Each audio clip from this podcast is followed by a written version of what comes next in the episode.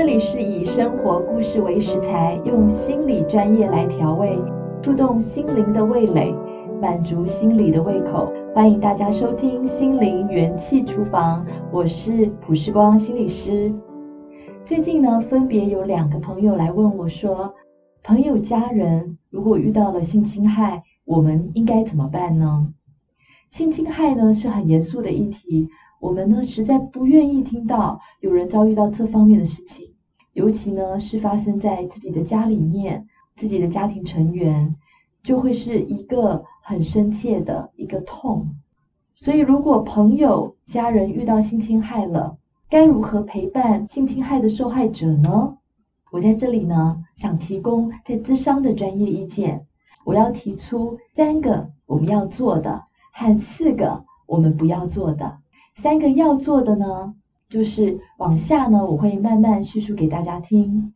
第一个就是我们要有信任，专心倾听经过，并且信任受害者。如果呢，受害者呢，他没有留下证据的话，往往在这个时候，他们会觉得说：“哎，我没有任何可以让别人信任我的理由。”尤其是如果对象是大家熟悉的长官、朋友，而不是陌生人的话，有的时候讲给别人听的时候，会因为呢加害者的这个形象和这个所作所为的这个差异过大，有的时候呢受害者担心，当他们呢去说出他们所遭遇的经过的时候，反而是会不被信任的。所以，往往呢，他们会觉得说，他的痛苦可能只能暗自疗伤。所以呢，若是这个受害者愿意让你知道他经历了这件事情的话，其实表示他对你是很信任的。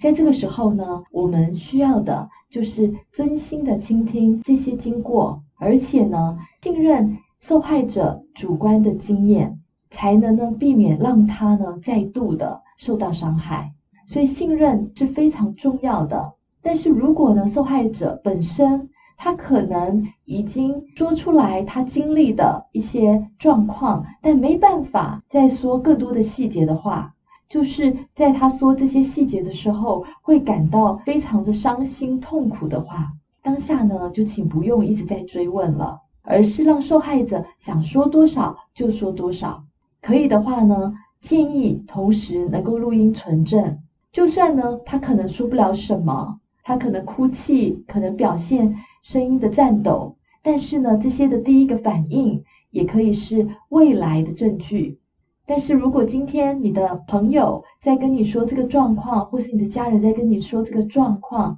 当时却没有在第一时间录音的话，其实也没有关系，因为第一个听到的人，如果在法律上，在未来要这个提出证据的时候，也可以是做证人的。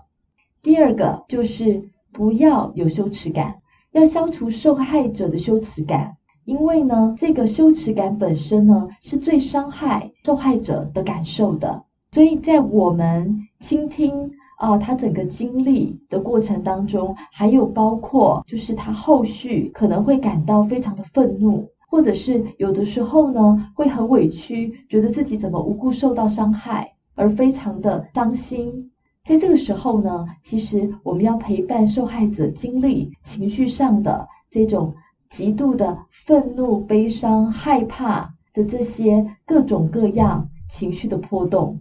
不要担心，也不要觉得、呃、害怕，去陪伴受害者去经历这些情绪的波动。因为这个过程会有这样的状况，而这样是正常的。但是呢，当我们愿意陪伴，而愿意倾听和接纳他有各式各样高低起伏的情绪的时候，对受害者来说，他会觉得他的所有的这些情绪的反应是被接纳的。而在此时，他的这个受害所造成的羞耻感。才会借由这些情绪的被接纳，而感觉到他整体这个受伤的自己也是能够被接纳的。所以在这里呢，有的时候啊、我看到家人可能会太急于希望呢，受害者赶快正向起来，所以对于他长时间的在这个创伤后所带来的精神上面、情绪上面的这些高低起伏的反应。有的时候，家属呢，或者是朋友呢，可能会强烈的建议对方呢，希望对方不要再这样子愤怒，不要再这样子悲伤。但是呢，往往受害者呢，他们在啊、寻求这些亲朋好友的支持的时候，啊、却被情绪上面这样子指责，或者是这样建议的时候，他们会有很深的感受，是已经改变了的自己。包括创伤后所反映出来的这样的自己，都不是被接纳的，而反而会让他们更加深了这种羞耻的感受。所以呢，我们要减少他们的羞耻感。第一个重要的就是要接纳受害者的情绪。第二个呢，是我们要肯定受害者的勇气，让他知道今天呢，他能够开口告诉你。这是一件很正确的事情，你要让他知道这件事，告诉他说你看到他非常的勇敢，因为当每一次他又经历情绪的波动，而他再次面对的时候，或者是他再一次的愿意开口告诉你他内心的这个挑战、他的困难的时候，你都可以肯定他说你现在正在面对。这件事情带给你的影响，但是你愿意告诉我，你愿意面对的这样的态度，我觉得你非常非常的不容易，你非常的勇敢。此时呢，勇气就取代了羞耻的这种感觉了，而是当他感受到哦自己不够好，而觉得很多的心情上面的不安状况的时候，可是他发现，诶，其实别人回应他的是他的勇气。于是呢，慢慢他就将勇气呢，就是放在内心底里头，去对抗、去面对，当他感觉到很羞耻的时候的这种心情了。再来，我们不要做的事情就是去责备，我们不要去责备受害者，因为当家人或朋友遭遇到不幸的时候，有的时候呢，父母或者是很好很好的朋友。会因为呢，爱之深责之切，就会说：“哎呀，你怎么会去他家呢？你怎么这么不小心和陌生人给你的东西呢？”等等，在这个时候呢，很容易这个关心却变成了对他的责备了。有的时候呢，受害者他会告诉我说：“为什么当我在最需要安慰的时候，他们却没有办法给我包容呢？却反而指责我呢？”其实呢，是因为我们人不太会面对遗憾。我们面对遗憾的时候，其实我们会出现各式各样的情绪，那些很难过的那种感觉，甚至生气的，觉得很想要挽救的这样子的心情，会希望根本就没有发生。于是呢，这些家人啊，他们内心里面会有很多的检讨，检讨自己没有及时去保护受害者。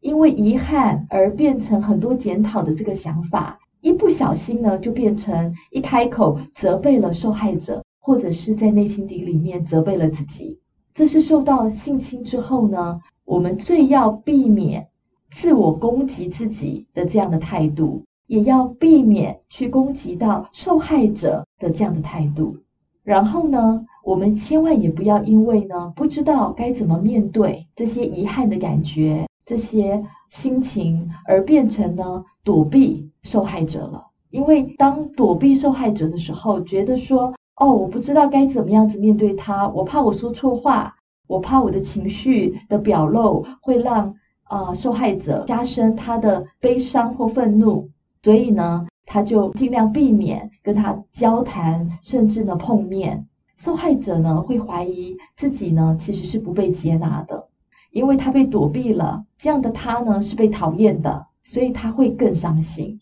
其实最好的就是呢，用坦然的态度，能够呢真实的表达自己的状况，这样才是最好的。难过，然后很心疼我们的受害者，很气那个人，这些感受都是可以的，都是被允许的。同时，也能够跟受害者分享这些痛心的情情绪。因为呢，只有彼此的安慰、扶持、擦拭彼此的眼泪，家人好友一同能够经历这些低谷，对受害者来说，他未来的情绪才能有更正向的恢复，对他来说才会是更好的。再来呢，我们不要做的就是不要让他再受伤，我们不要让受害者再有受伤的机会。我们要保护受害者的权益。当受到侵性侵之后呢，受害者本身都很茫然无助，下一步该怎么做？其实他第一次遇到这样的状况，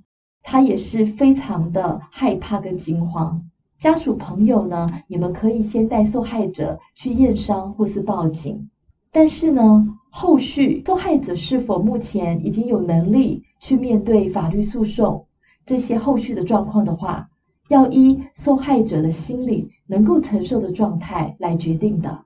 这个时刻哈，家人呢，除了能够保护受害者权益之外呢，也需要同时积极的寻求。这个资深的心理师的协助，因为呢，在这个事件过后，在心理上面，他很需要一些帮助，甚至呢，呃，也很需要身心科的药物的帮忙，来让他降低很多的焦虑感，还有呢，可能会有的做噩梦或是失眠的状况。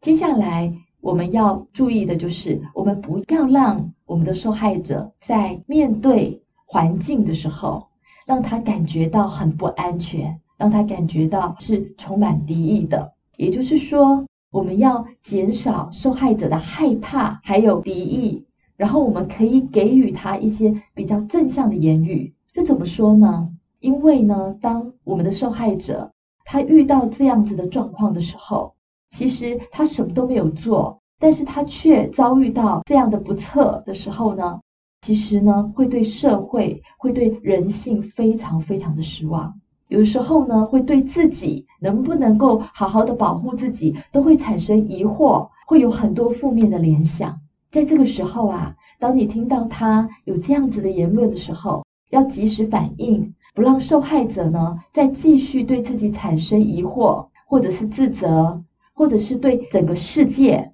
社会全盘的否定。因为呢，当他陷入到对这个社会有很多的敌意、害怕的时候呢，其实呢，会让他内心底里面的焦虑感会更加的上升，也会呢，在后续的人际关系上面增加更多的包袱跟问题。所以在这个时候，可以回应的就是：我们都在你的身边，你周围的人不是都是坏的，不是都是可怕的，我们不就是挺好的吗？我们就是。都会在旁边支持你的，或者是你可以说，你现在已经安全了，你现在是安全的，以后呢，会遇到很多很多很好的事情。这些话都可以帮助他，在他产生对这个社会、对这个世界有敌意，还有对自己感受到这种不安的时候，你可以在这个时候来提醒他，让他看到还有其他的人挺好的。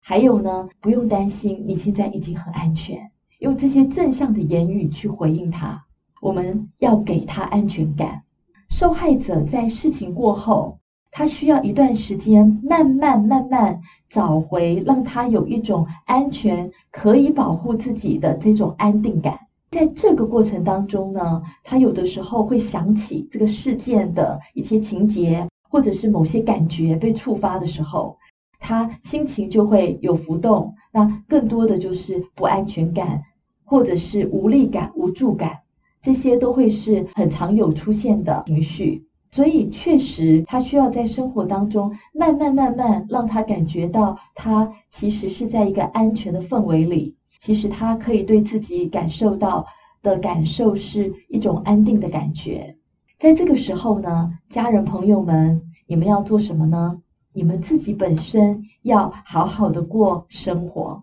因为你们要同时陪伴着受害者，去慢慢的找回他自己的安定感的过程当中，你们自己本身要先稳定下来。还有呢，让我们的受害者在过程当中呢，慢慢恢复期间，时常能够告诉自己：我确实我现在已经安全了，没事了。然后呢，鼓励他还是。按照他平常生活该做的事情去做，该念书的、该上班的，还是能够呢，慢慢的恢复到一个生活的状态。家庭的部分呢，如果你们以前都会安排一些出游的活动啊，这个假期会有一些活动的安排的话，其实还是要保持有这些家庭出游的这些机会或活动，这样子慢慢回到一个正常的生活的状态里面。接下来呢，我们要天天关心受害者的心情，可以关心什么呢？就是你今天睡得好吗？这个是很好的关心。你今天上课好吗？你今天工作如何？其实这些呢，都是可以去关心的。也可以问他：你今天心情好吗？有没有什么时候让你感觉到难过？因为在这段时间，确实他需要很多的倾听跟陪伴。所以呢，若是你能够呢，好好的听他，每天听他讲一些，那，对他来说都会能够增加他的安定感。同时呢，他也会感受到这件事情呢，不是大家都不再提了，好像不再提，慢慢回到正常生活，好像这件事就再也没有发生过了。甚至呢，因为在这个时候，他们所需要的，就像刚刚所提到的，他们是需要信任、需要安全感、需要被关心。这三样他们所要的，其实呢，在未来的生活当中，持续的对他们来讲，仍是很重要的。很多时候，回到我们正常生活之后，哦，不要忘了，还是要继续给出这三样部分，让他们感觉到，哎，其实他们。还在自己面对这个情绪上面的恢复的过程当中，身体的恢复的过程当中呢，其实还是有家人朋友持续在陪伴着他的。因为呢，有的时候啊，就是当大家都希望能够慢慢回到正常的轨道，有的时候我们内心底里面暗自会觉得说，希望这件事情就当做什么都没发生过，那该有多好！希望受害者也能够完完全全的忘记。但是呢，受害者是不会忘记的，甚至呢，他们要恢复的时间可能是用一辈子的时间来恢复。其实，在每天关心受害者的心情的时候呢，我们能够做的事情就是关心他的感受，可以的话拥抱拥抱受害者啊，让他觉得很安全，表达关心支持的一些话，你可以告诉他，例如像是我会一直都在。我们一步步恢复就好，不要急。这些呢，都会是很重要的，可以陪伴他，让他感觉到你都在他旁边的一些说的话，还有方法。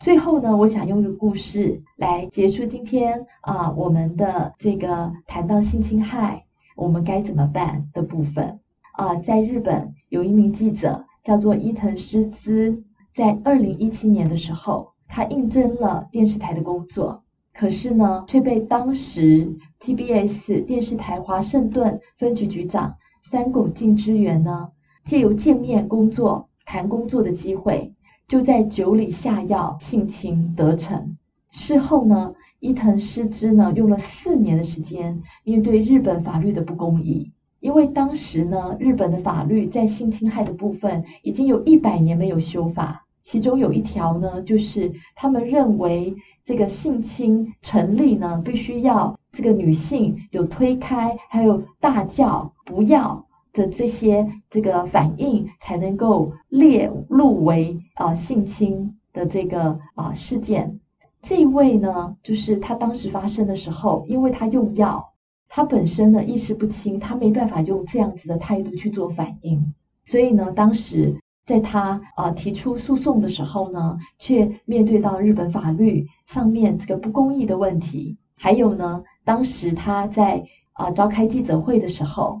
在社会上被指责他衣着上面没有像一般面对这个媒体的时候要穿白色衬衫、要穿黑色外套的这样制式的穿法。在他经历到这个性侵之后。他本身已经很受伤了，却还要承受众多人的指责。我了解到这个事件的始末，并且也看到这个伊藤诗织呢，他的态度让我很尊敬他的，就是呢，他在面对日本社会对他这么强烈的批评之下，他却从来不去自责自己，而且也没有用一个自卑的态度来面对社会，因为他清楚的知道错。就是在对方身上，还有他清楚的知道他自己可以有穿任何衣服的权利。所以到最后的时候，他凭一己之力改变了日本的法律，最终也得到了胜诉。我敬佩他的是他那始终都活出一种不卑微的内在精神，一种挺直腰杆子的尊严。虽然他确实受伤了，有的时候因为这个创伤，他会有恐慌的发作。但是我看到他告诉其他的女性说，他用接受、面对。处理放下的态度，将这个当做他一辈子的功课。其实这是非常非常不容易的。我从他的精神里面，我看到他真的给了许多女性最深的陪伴和鼓励。期盼今天的分享能够鼓励到你，或许给了你一些方向，能够作为帮忙。这样对我来说就是最快乐的事了。今天我们就到这边，下一次再欢迎你继续收听。谢谢，拜拜。